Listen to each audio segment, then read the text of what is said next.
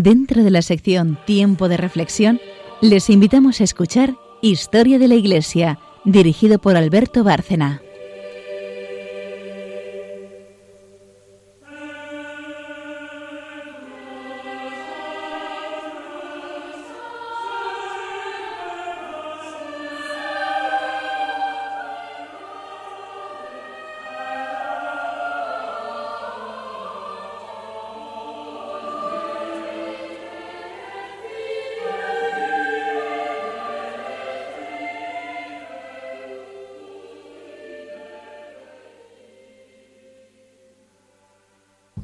Oyentes de Radio María y de Historia de la Iglesia.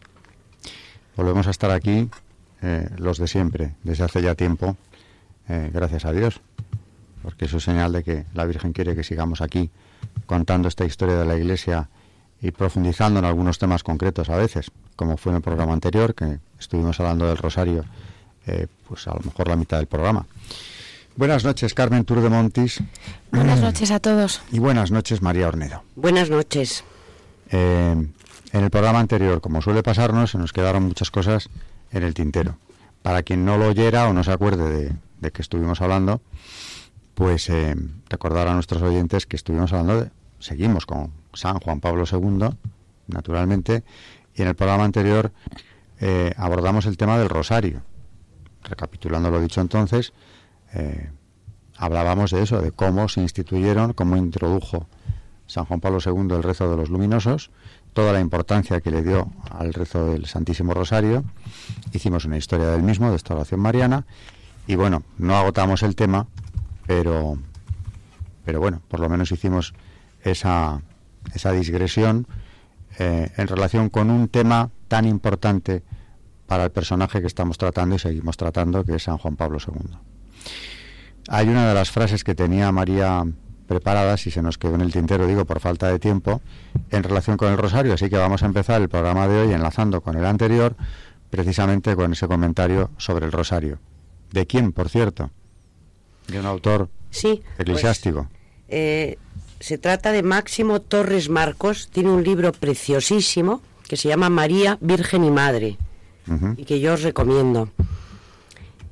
Hablando de la devoción al rosario, en el programa anterior, como dice Alberto, estuvimos hablando de la mm, enorme importancia que tiene esta devoción y, que cada cristiano deberíamos de rezar el rosario cada día. También estuvimos hablando de que había que rezar el rosario con muchísima devoción, en gracia de Dios y de una manera pausada, que la Virgen eh, se lo había comunicado a varias personas que quería que lo rezáramos lo mejor posible. ¿no? Y este autor, Máximo Torres Marcos, nos, eh, nos avisa de que tengamos cuidado. Porque, mm, dice, habréis oído decir que para qué tanto rosario. Habréis oído decir que para qué tanta letanía a la Virgen. Habréis oído decir que el rosario es una vieja devoción destinada al desván del olvido, que es una devoción de viejas. Hay sacerdotes que han ridiculizado a sus propios feligreses por rezar el rosario. Sacerdotes también hay que han quitado la devoción a la Virgen a través del rosario de su propia parroquia. Yo os puedo decir que por naturaleza soy crítico de las devociones que acepto, que no acepto cualquier devoción fácilmente. Pero os puedo decir que he pasado 45 años de mi vida rezando el rosario todos los días y que únicamente la causa de una grave enfermedad me impidió rezarle algún que otro día. Y tengo para mí que los que así hablan desprestigiando la devoción a la Virgen a través del rosario, no han reflexionado lo suficiente sobre el daño que hacen. Los que hablan desprestigiando y ridiculizando la devoción del rosario demuestran conocer bien poco a la Virgen, demuestran conocer bien poco esta devoción milenaria y universal de la Iglesia y demuestran conocer bien poco la Sagrada Escritura, porque todas las palabras del rosario y todos sus misterios están tomados de la Sagrada Escritura. escritura. Los que ridiculizan la devoción del rosario son personas ligeras, superficiales y casquivanas, y de no mucho valer en la piedad, que rayan o pisan la raya de la ignorancia, de lo irresponsable y de lo superficial. Las palabras del rosario, todas ellas o casi todas ellas son bíblicas, tomadas de la revelación divina hecha por Dios nuestro Señor. El Padre nuestro está tomado del Evangelio. El Dios te salve María del Evangelio está tomado. El Santa María es una oración a la Virgen, teológica, concisa, precisa y riquísima, cargada de riquísimo contenido sobrenatural. El Gloria al Padre, al Hijo y al Espíritu Santo componente también de las oraciones del rosario, es una oración mejor que la cual no sé si habrá otra, o por lo menos debemos ponerla entre las dos o tres mejores oraciones, por su carga de rico contenido y por lo que significa. ¿En qué se apoyan, pues, los ridiculizadores del rosario para ridiculizar la devoción del rosario a la Virgen? los que aún tenéis fe sobrenatural y no os dejáis llevar fácilmente de las olas del mar proceloso del mundo, vosotros que de verdad queréis a la Virgen, Madre de Dios y Madre nuestra, y queréis agradarla día y noche, rezad el rosario a la Virgen, rezadlo despacio, rezadlo bien, que estas preciosísimas oraciones del rosario, antes de salir de la boca, pasen de manera reflexiva por la mente y por el corazón. Muy buen consejo que tenemos que suscribir. Tengo que decir que a pesar de eso y siendo muy consciente de que es así como hay que rezarlo, también lo rezo otras veces como puedo. ¿eh? Yo rezo el rosario mm, todos los días y si puedo hacerlo en mi familia mucho mejor, pero si no lo hago hasta cuando voy de un sitio a otro, tratando de no despistarme. Claro, no es lo mismo, pero espero que a Dios le agrade y a su madre también, seguramente me perdonará alguna que otra distracción eh, lo rezamos en el coche cuando vamos a grupos de amigos o, también parientes en un viaje, pues, ¿por qué no? Rezamos el rosario y a veces más de una vez. bueno, lo rezaban los, los, soldados de la Bandé que luchaban por, por la cruz de Cristo en la Revolución Francesa. Lo rezaban tres veces al día, en las marchas. Y no es que no se pueda concentrar uno en una marcha. Ahora bien, es cierto que hay que hacerlo con el mayor recogimiento posible y pensando, por supuesto, en lo que estamos diciendo y en lo que estamos haciendo no de cualquier forma. Pero yo creo que de todo lo que en el programa anterior nos decías como consejo principal, tenemos que rezarlo en estado de gracia. Porque como le dijo la Virgen a, al personaje que tú decías, me traes flores maravillosas en un vaso sucio. Bueno, pues vamos a seguir con Juan Pablo II y hoy eh, quería yo abordar otro tema relacionado con la Virgen María, ya que estamos con el Rosario, vamos a seguir en esa devoción mariana tan fuerte de San Juan Pablo II. Y hoy nos vamos a ir a Fátima, porque recordemos que hace ya programas que lo vimos, y lo sabe casi la mayoría de nuestros oyentes, el Papa se salvó, o vamos, sufrió el atentado un día de la Virgen de Fátima, y él tenía la firme convicción de que fue ella quien le salvó de, la muerte en ese momento.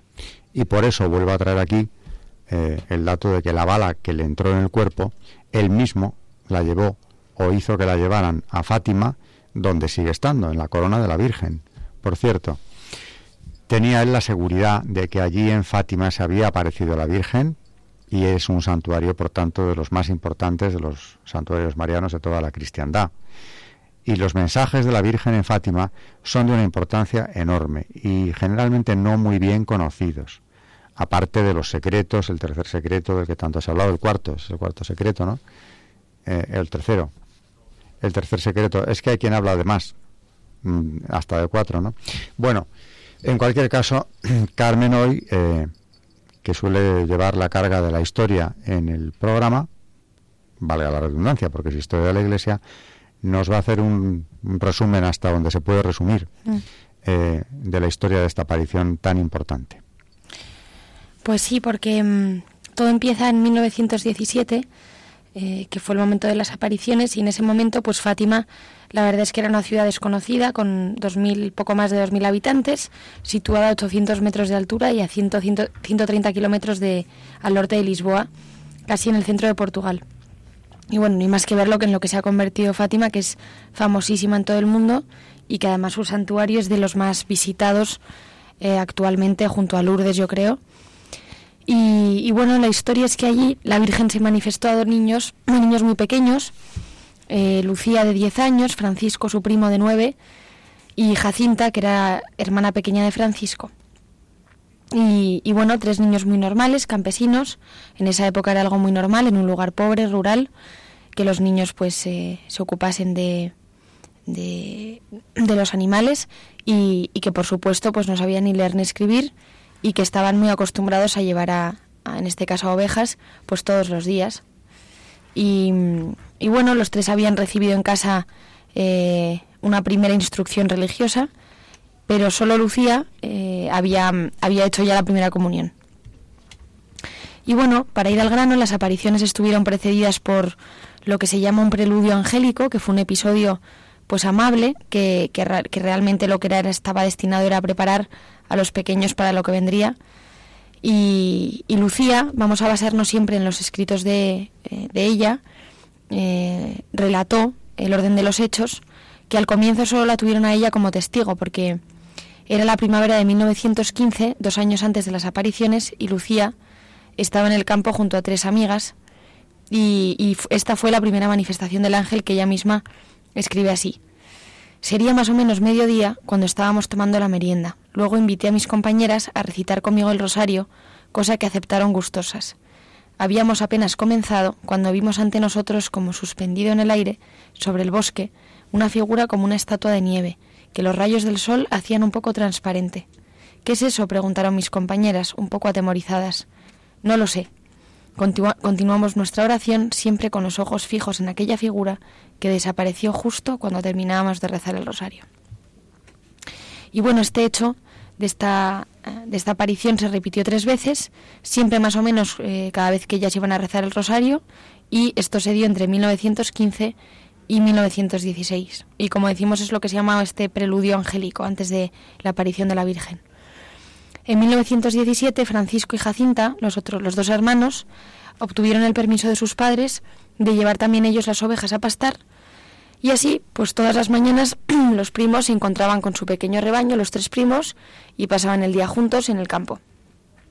Una mañana fueron sorprendidos por, un, por una ligera lluvia y para no mojarse se refugiaron en una gruta que se encontraba en medio de un olivar.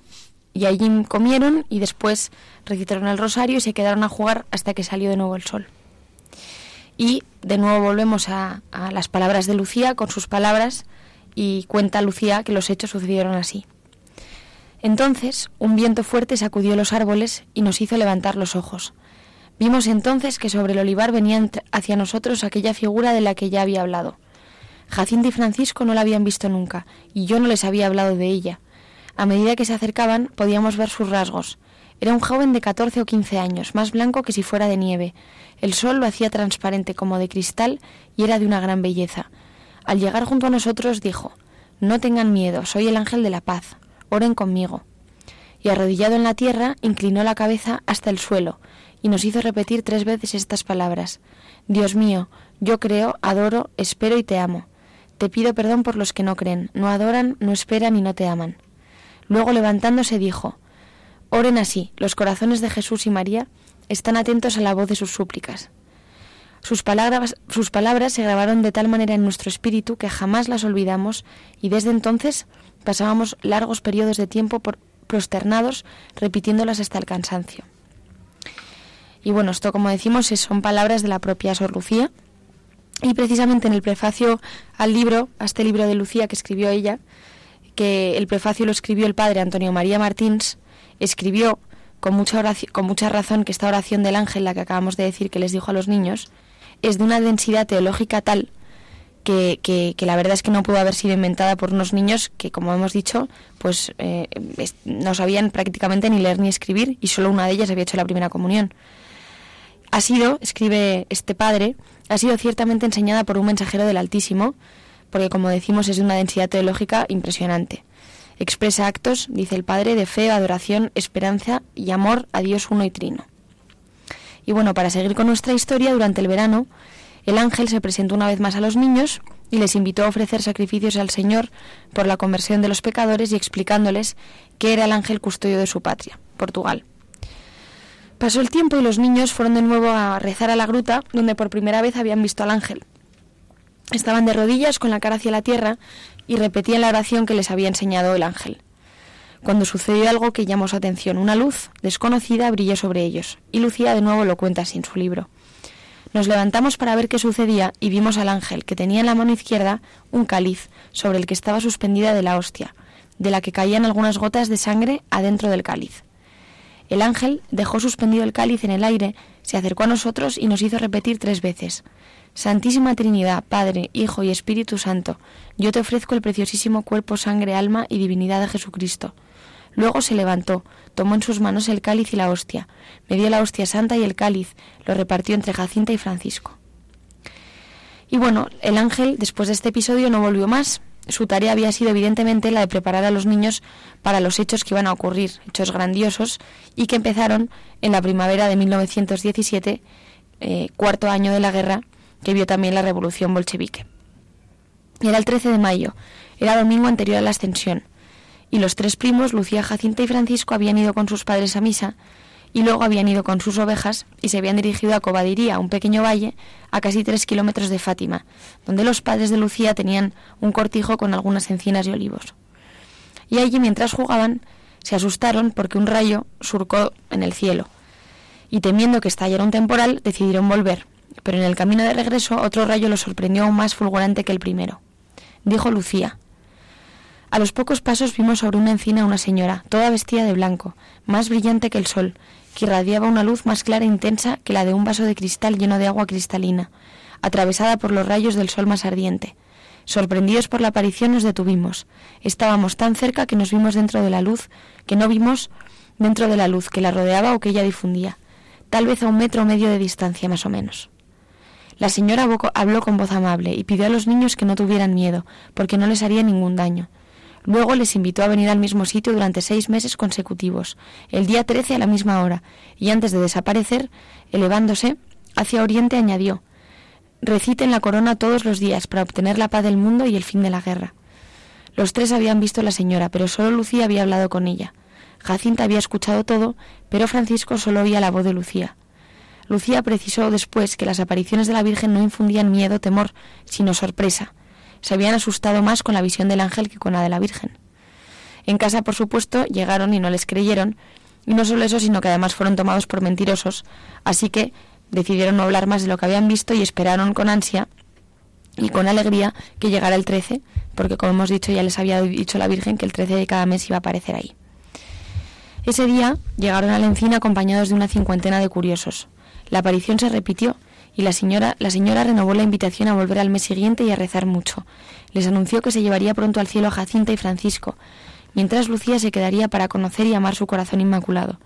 A Lucía, que le preguntaba si de verdad se quedaría sola, la Virgen le decía No te desanimes, yo nunca te dejaré. Mi corazón inmaculado será tu refugio y el camino que te conducirá hasta Dios. Luego escribía, escribió Lucía en su libro en el instante en que me dijo estas palabras, abrió las manos y nos comunicó el reflejo de aquella luz inmensa. En ella nos veíamos como inmersos en Dios. Jacinta y Francisco parecían estar en la parte de la luz que se elevaba al cielo, y yo en la que se difundía sobre la tierra. En la palma de la mano derecha de la Virgen había un corazón rodeado de espinas, que parecían clavarse en él. Comprendimos que era el corazón inmaculado de María, ultrajado por los pecados de la humanidad y que pedía reparación. Cuando la Virgen desapareció hacia Oriente, todos los presentes notaron que las hojas de las encinas habían doblado en esa dirección. También habían visto el reflejo de la luz que irradiaba la Virgen sobre el rostro de los videntes y cómo los transfiguraba. Y claro, después de esto, en el pueblo ya no se hablaba de otra cosa, con una mezcla de maravilla y de incredulidad. De nuevo, el 13 de julio, cuando los tres niños llegaron otra vez a la cueva, encontraron que los esperaban al menos dos mil personas. La Virgen se apareció al mediodía y repitió su invitación a la penitencia y a la oración. Solicitada por sus padres, Lucía tuvo el valor de preguntarle a la señora quién era, y se atrevió a pedirle que hiciera un milagro que todos pudieran ver. La señora prometió que en octubre diría quién era y lo que quería, y añadió que haría un milagro que todos pudieran ver y que, y que los haría creer. Antes de alejarse, la Virgen mostró a los niños los horrores del infierno. Esto, sin embargo, se supo mucho después, en 1941, cuando Lucía, por orden de sus superiores, escribió las memorias recogidas en el libro del que hemos estado leyendo las citas. En ese momento Lucía y sus primos no hablaron de esa visión, en cuanto hacía parte de los secretos confiados a ellos por la Virgen, cuya tercera parte es de la que decía, de la que hablaba Alberto antes. y dijo que la guerra estaba por terminar, pero que si los hombres no llegaban a ofender a Dios bajo el pontificado de Pío XII, estallaría una peor. Cuando vean una noche iluminada por una luz desconocida, sabrán que es el gran signo que Dios les da de que está por castigar al mundo a causa de sus crímenes, por medio de la guerra, del hambre y de la persecución a la Iglesia y el Santo Padre. Para impedirla quiero pediros la consagración de Rusia a mi corazón inmaculado y la comunión reparadora a los primeros sábados. Si cumple mi petición, Rusia se convertirá y vendrá la paz. Si no, se difundirán en el mundo sus horrores, provocando guerras y persecuciones a la Iglesia. Al final mi corazón inmaculado triunfará el Santo Padre me consagrará a Rusia que se convertirá y se le concederá al mundo un periodo de paz. Después de esta aparición, Lucía fue interrogada de modo muy severo por el alcalde, pero no reveló ninguno de los secretos confiados por la Virgen. Finalmente, el 13 de agosto, la multitud en Cova era innumerable. Los niños, sin embargo, no llegaron. A mediodía en punto, sobre la encina, todos pudieron ver el relámpago y la pequeña nube luminosa. La Virgen no había faltado a su cita. Los tres pastorcillos habían sido retenidos lejos del lugar de las apariciones por el alcalde, que con el pretexto de acercarlos a su coche les había llevado a otro lado, a la casa comunal. Ellos callaron y permanecieron encerrados. Al día siguiente hubo un interrogatorio y con otras amenazas, pero todo fue inútil. Los niños no abandonaron su silencio. Cuando se les liberaron de la casa, los tres pequeños fueron con sus ovejas a Coba de Iría el 19 de agosto, cuando de repente la luz del día disminuyó, oyeron el relámpago y la Virgen apareció, Pidió a los niños que recitaran el rosario y se sacrificaran para redimir a los pecadores. Pidió también que se construyera una capilla en el lugar. Bien, eh, la historia de, Fátima, de estas apariciones, es tan interesante que vamos a hacer la primera pausa del programa. Luego eh, la misma Carmen nos traerá el santo que ha elegido para el día de hoy y mm, seguiremos con Fátima, aunque todavía nos queda bastante y mucho que comentar. Bueno, pues hay que decir como en las series, continuará. Exactamente. que, es tan interesante que la mayor parte de nuestros oyentes querrán acabar, aunque es una historia conocida por mm, la mayor parte de las personas eh, católicas eh, con una devoción a la Virgen, ¿no? Pero merece la pena traerla aquí y luego vamos a enlazar esto con San Juan Pablo II. Pero hay más temas, pero afortunadamente tenemos todavía muchos programas y Dios quiere por delante, así que seguiremos con ello. Eh, vamos a la pausa y al santo. O santos, no sé hoy qué es lo que has traído, Carmen. Uno, ¿no? Un santo, sí.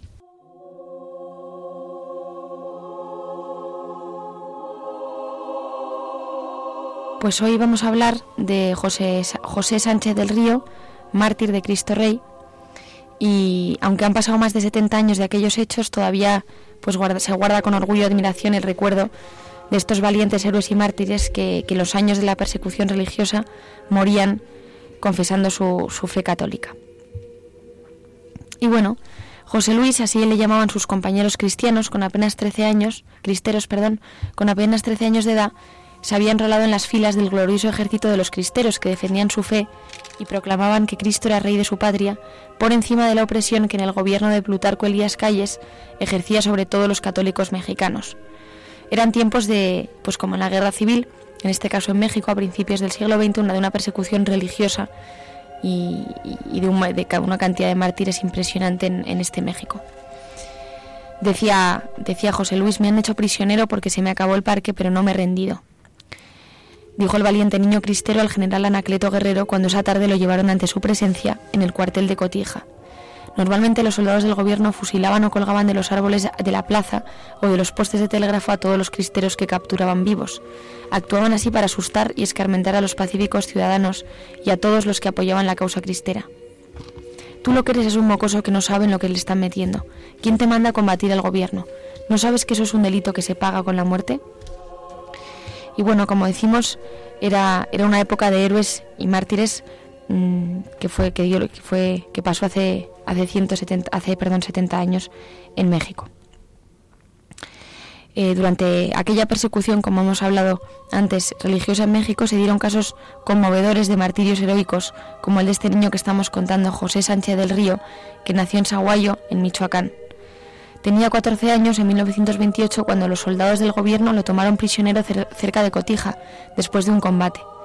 Le condujeron a su pueblo natal, Saguayo, donde los soldados del gobierno intentaron hacerle renegar de su causa cristera, incluso que se pasara su bando para luchar contra los cristeros. José siempre rechazó indignado todas esas propuestas, y después de los vanos intentos decidieron acabar con él.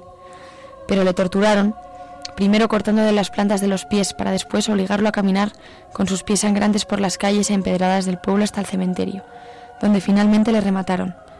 Mientras lo conducían los soldados hacia el camposanto, el niño cristero no cesaba de aclamar a Cristo Rey, ante el asombro y rabia de los soldados y la admiración del pueblo que presenció su martirio. Al llegar al lugar, lo colocaron al lado de una zanja mientras él seguía gritando vivas a Cristo Rey. Entonces se abalanzaron unos esbirros contra él, le cosieron a puñaladas y a tiros, cayó en el hoyo y lo taparon, retirándose después satisfechos de su hazaña. Pero bueno, este, este caso de José Sánchez del Río no es el único caso de martirio durante esta época, porque son conocidos centenares en los lugares donde se desarrolló la epopeya de la cristiada. En aquel entonces la gente, como dice mm, la idea de ser mártir, la gente tenía bien clara la idea del martirio y a lo que se exponían los cristeros. Tanto es verdad que mi pobre madre, doña Petra Rivas, que era muy cristera y llevaba ropa y alimentos a los sublevados, me decía a mí, yo quiero un hijo mártir, ¿por qué no te vas con ellos? Y el niño le respondía, mamá, yo no sirvo para eso ni se montar a caballo, basta con que yo sea confesor. Y bueno, esta es la historia de, de José Sánchez del Río, un niño pues que con solo 14 años fue, fue mártir y que, y que a pesar de, de las canalladas que le hicieron, en ningún momento renegó de su fe. Y bueno, pues un niño, un niño mártir.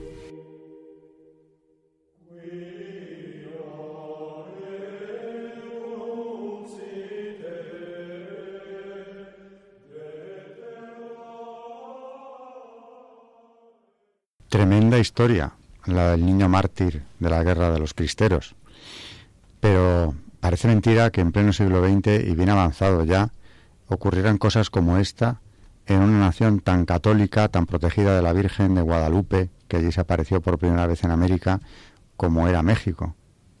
También parece mentira que en Portugal estos niños, por el hecho de ver a la Virgen, fueran detenidos, amenazados, eh, quizá lo tengas por ahí, pero fueron amenazados con ser hervidos vivos si seguían diciendo que veían a la Virgen.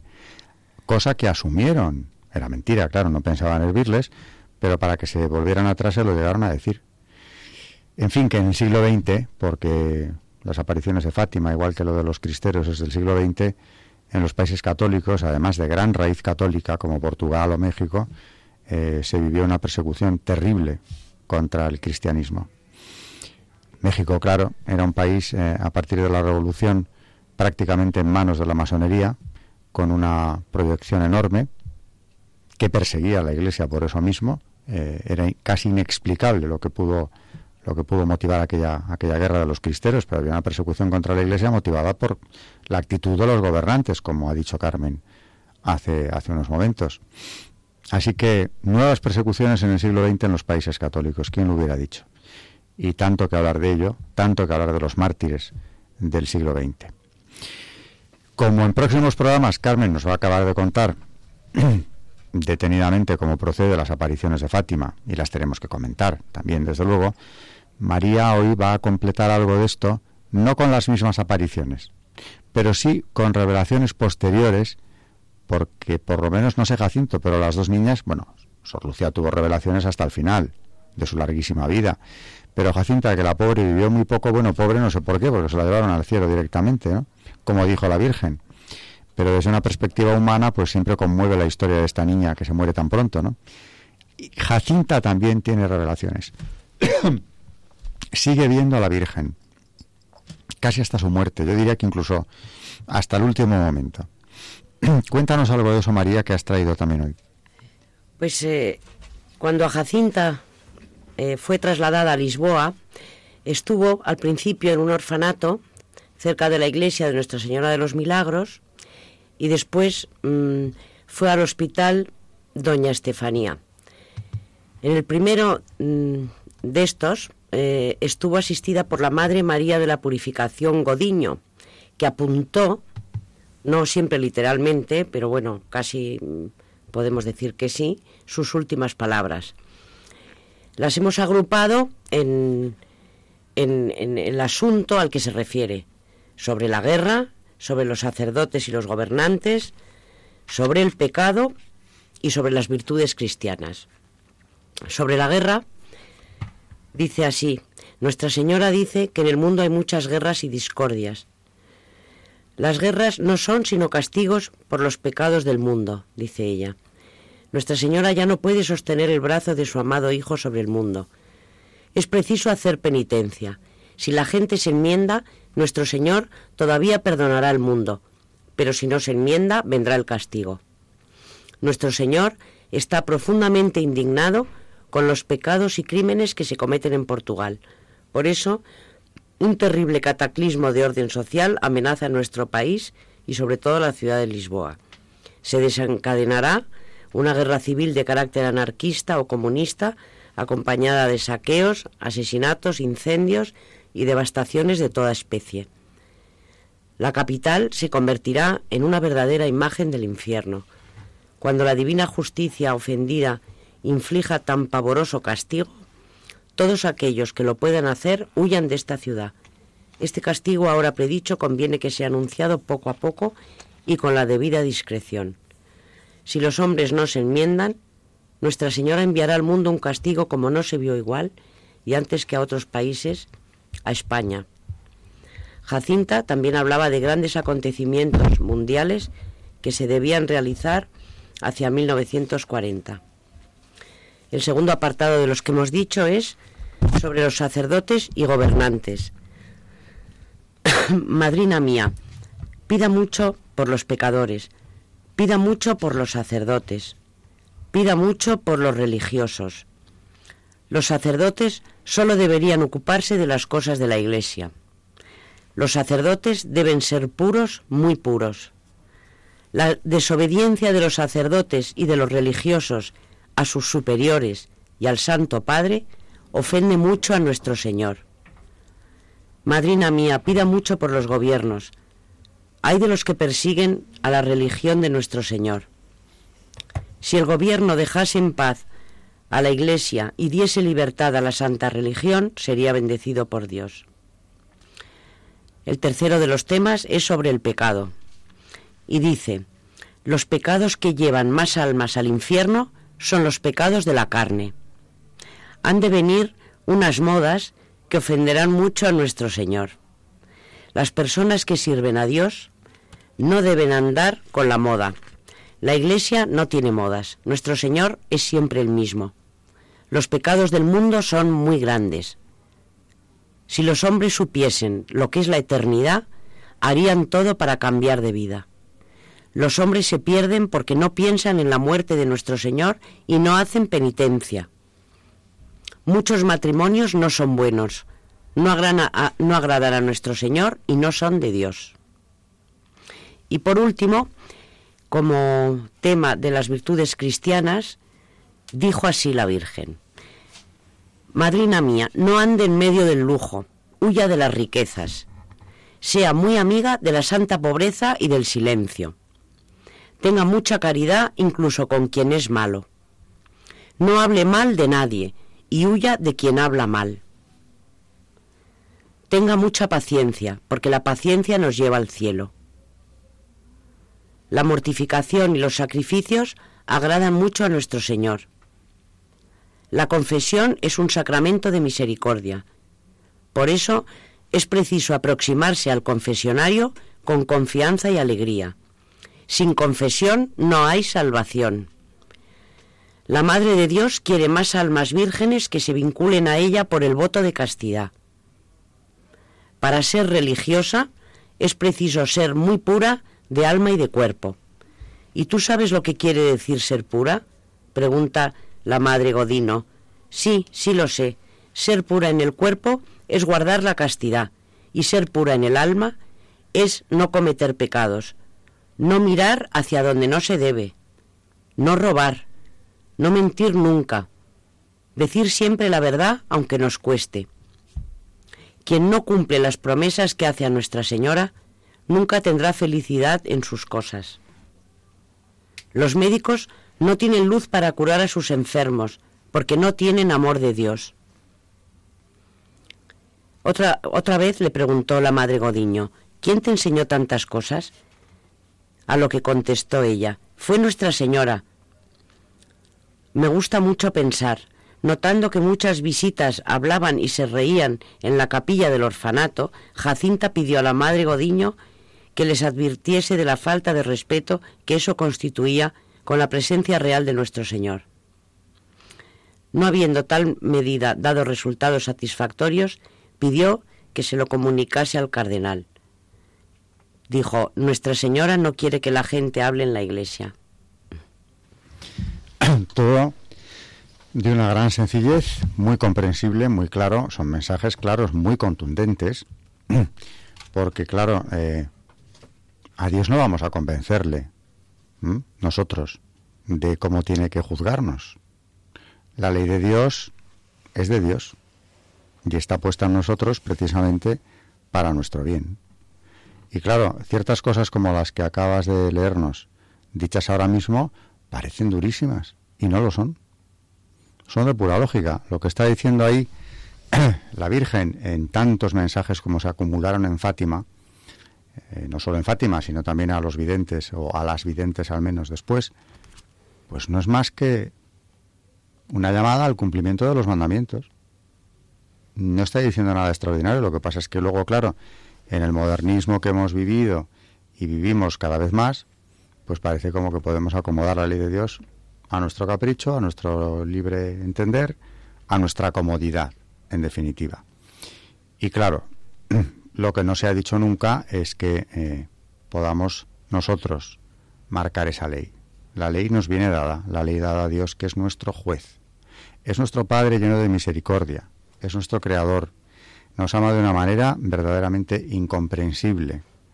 Pero, pero, tiene una ley que nosotros tenemos que cumplir. Y todo esto que mientras yo te oía ahora mismo pensaba, dicho esto, a través de una niña tan pequeña como era Jacinta, con ese aspecto tan frágil, tenía que impresionar enormemente a las personas que la rodeaban. Porque si vemos fotografías suyas de esa niña que además ya está enferma, que le queda muy poco tiempo de vida, aquí en la Tierra, eh, de esa niña digo con ese aspecto tan frágil, tan inocente, tenía que ser...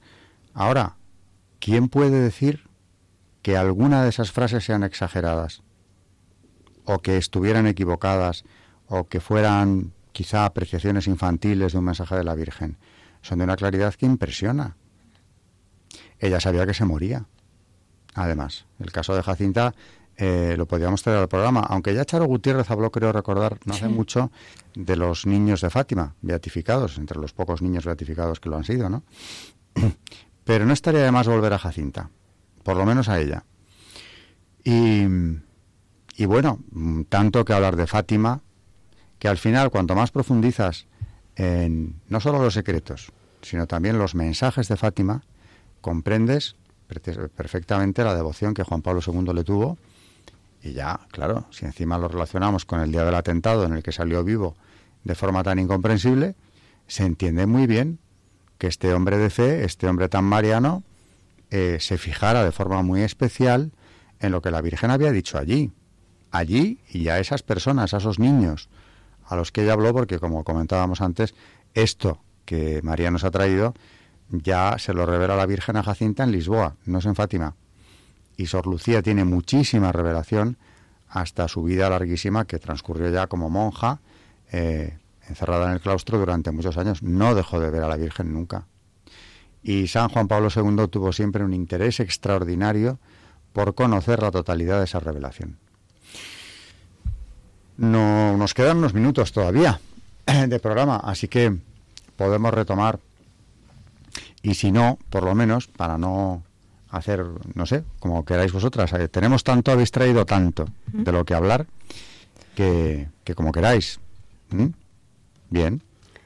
A mí lo que me impresiona de, de Fátima y de todas las apariciones de la Virgen es que eh, no, no solamente es que esté fuera de tiempo, a ver si lo puedo explicar, es que cada vez es más actual el mensaje. Por cierto, ahora que lo dices, oyendo a Carmen, eh, no, a ti, cuando hablabas de lo de Jacinta era, ¿no? Es impresionante, y tú también lo habéis dicho las dos, quiero recordar, eh, cómo la Virgen habla de una terrible catástrofe que se experimentará en España, en primer lugar, si no hay enmienda en los pecados, etcétera, etcétera. Y en torno al año 40 calculaban los, los que la oían, ¿no? En el 36 vino la guerra civil, que como catástrofe fue de las grandes. En definitiva, lo, interesantísimo de esta aparición es que la Virgen, siempre Madre nuestra, Madre de Dios y Madre nuestra, viene avisando, cuidado, cuidado que vais hacia unas pruebas terribles y vais contra la voluntad de Dios. Como habla hasta de las modas que no se pueden seguir. ¿eh? Entra en detalles. Mm.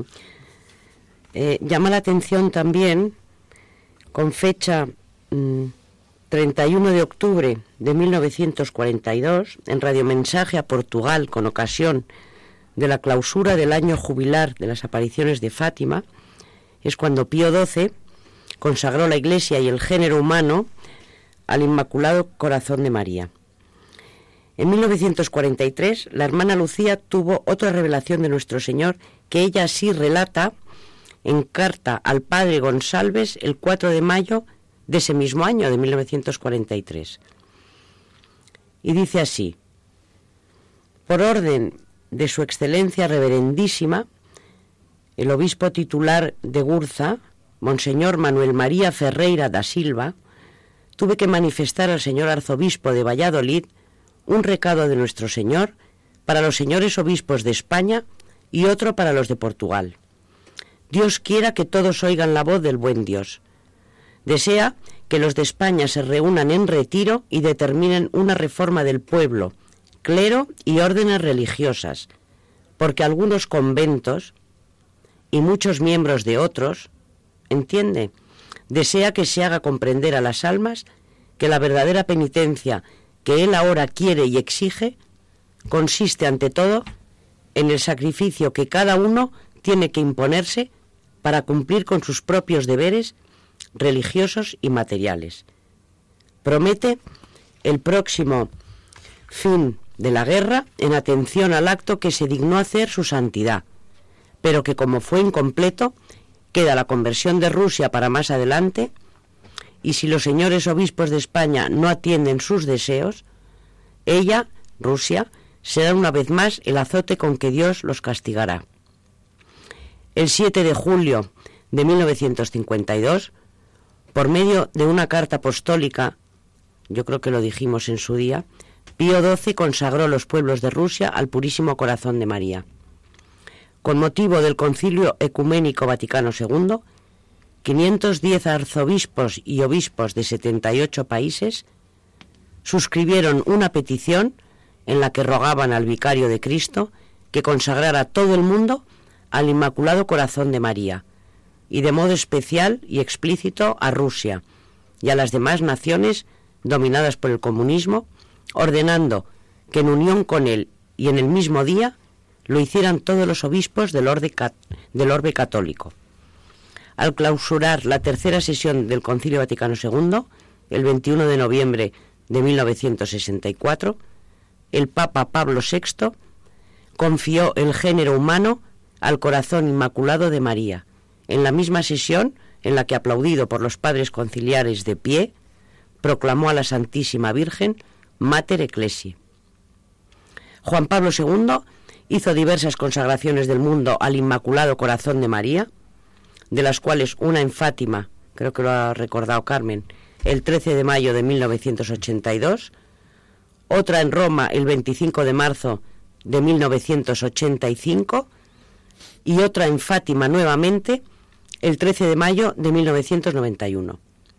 Las dos primeras consagraciones fueron precedidas de un pedido del sumo pontífice a los obispos para que se uniesen a él en ese acto en las consagraciones hechas en Fátima y en Roma, después de decir, estamos aquí unidos con todos los pastores de la Iglesia por un vínculo particular, por el cual constituimos un cuerpo y un colegio, profirió estas palabras. De un modo especial, os entregamos y consagramos aquellos hombres y aquellas naciones que de esta entrega y de esta consagración tienen particular necesidad. Juan Pablo II hizo el acto de consagración el domingo 25 de marzo ante la imagen de Nuestra Señora de Fátima de la Capilla de las Apariciones, llevada con esa intención a Roma. El texto oficial impreso añadió la frase, iluminad de modo especial a los pueblos que aguardas que te consagramos, que te consagremos. La hermana Lucía siempre afirmó, hasta mediados de 1989, que ninguna de las consagraciones había sido válida, entendiendo el término en el sentido de que cumpliesen las condiciones manifestadas por la Santísima Virgen a la vidente. Después, sin embargo, la hermana Lucía ha venido reconociendo la validez de la consagración hecha por el Papa Juan Pablo II en Roma el 25 de marzo de 1984. La hermana Lucía ha tenido muchas otras comunicaciones celestiales, según se concluye de la lectura de sus cartas ya publicadas.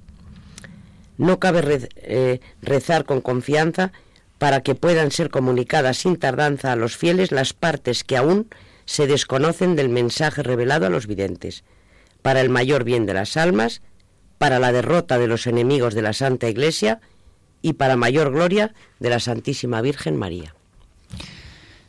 Con esto ya vamos a ir acabando, pero impresiona realmente que de las tres consagraciones que tuvo que ser Juan Pablo II, bueno, ya vemos que Pío XII había consagrado, aunque Sor Lucía no, no estaba conforme con la manera de hacerlo, eh, que sea San Juan Pablo II quien haga tres veces la consagración y de ellas dos sean en Fátima y la otra ante la imagen de la Virgen de Fátima, quiere decir que aparte de profundísimo conocedor de lo que allí había ocurrido, estaba absolutamente convencido.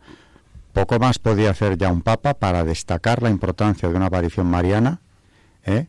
como hizo San Juan Pablo II en relación con Fátima. Además pasaban los años y seguía en esa devoción y con ese mismo interés en hacer la consagración tal y como la Virgen había pedido, en la medida de lo posible. Porque claro, también hay que decir que si la consagración, como decía Sor Lucía, no se había hecho de manera perfecta todavía, quizá eso era algo que escapaba de la potestad del Papa, a pesar de ser, naturalmente, el vicario de Cristo. Hay condicionantes, que no se varía muy lejos hablar de ello y que además tampoco conocemos el tema tan en profundidad, pero los tuvo, aún así, el hecho de que repitiera esa consagración tres veces a lo largo del pontificado, nos habla del enorme interés, la importancia que sabía él que tenía realizarla tal y como la Virgen le pidió a los niños de Fátima, y muy concretamente a Sor Lucía, que como ha dicho María, estuvo teniendo revelaciones hasta última hora. ¿Algún comentario que nos tenemos que ir ya eh, para cerrar este tema tan interesante de Fátima, de Juan Pablo II?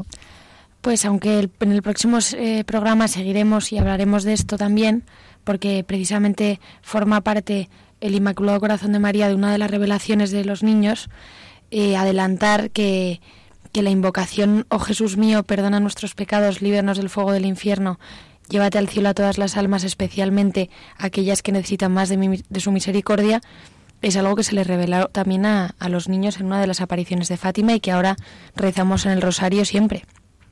O sea que que, bueno, el próximo programa hablaremos de esto más eh, en profundidad, pero esto es otra de las revelaciones importantísimas que luego seguimos haciendo actualmente, que seguimos rezando en el rosario.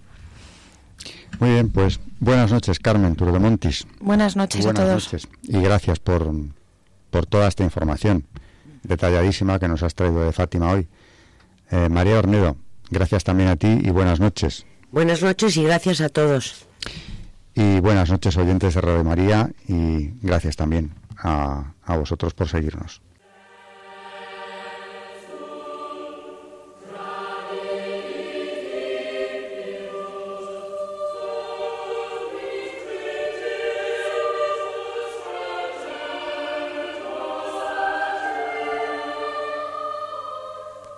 Y así finaliza en Radio María Historia de la Iglesia, dirigido por Alberto Bárcena.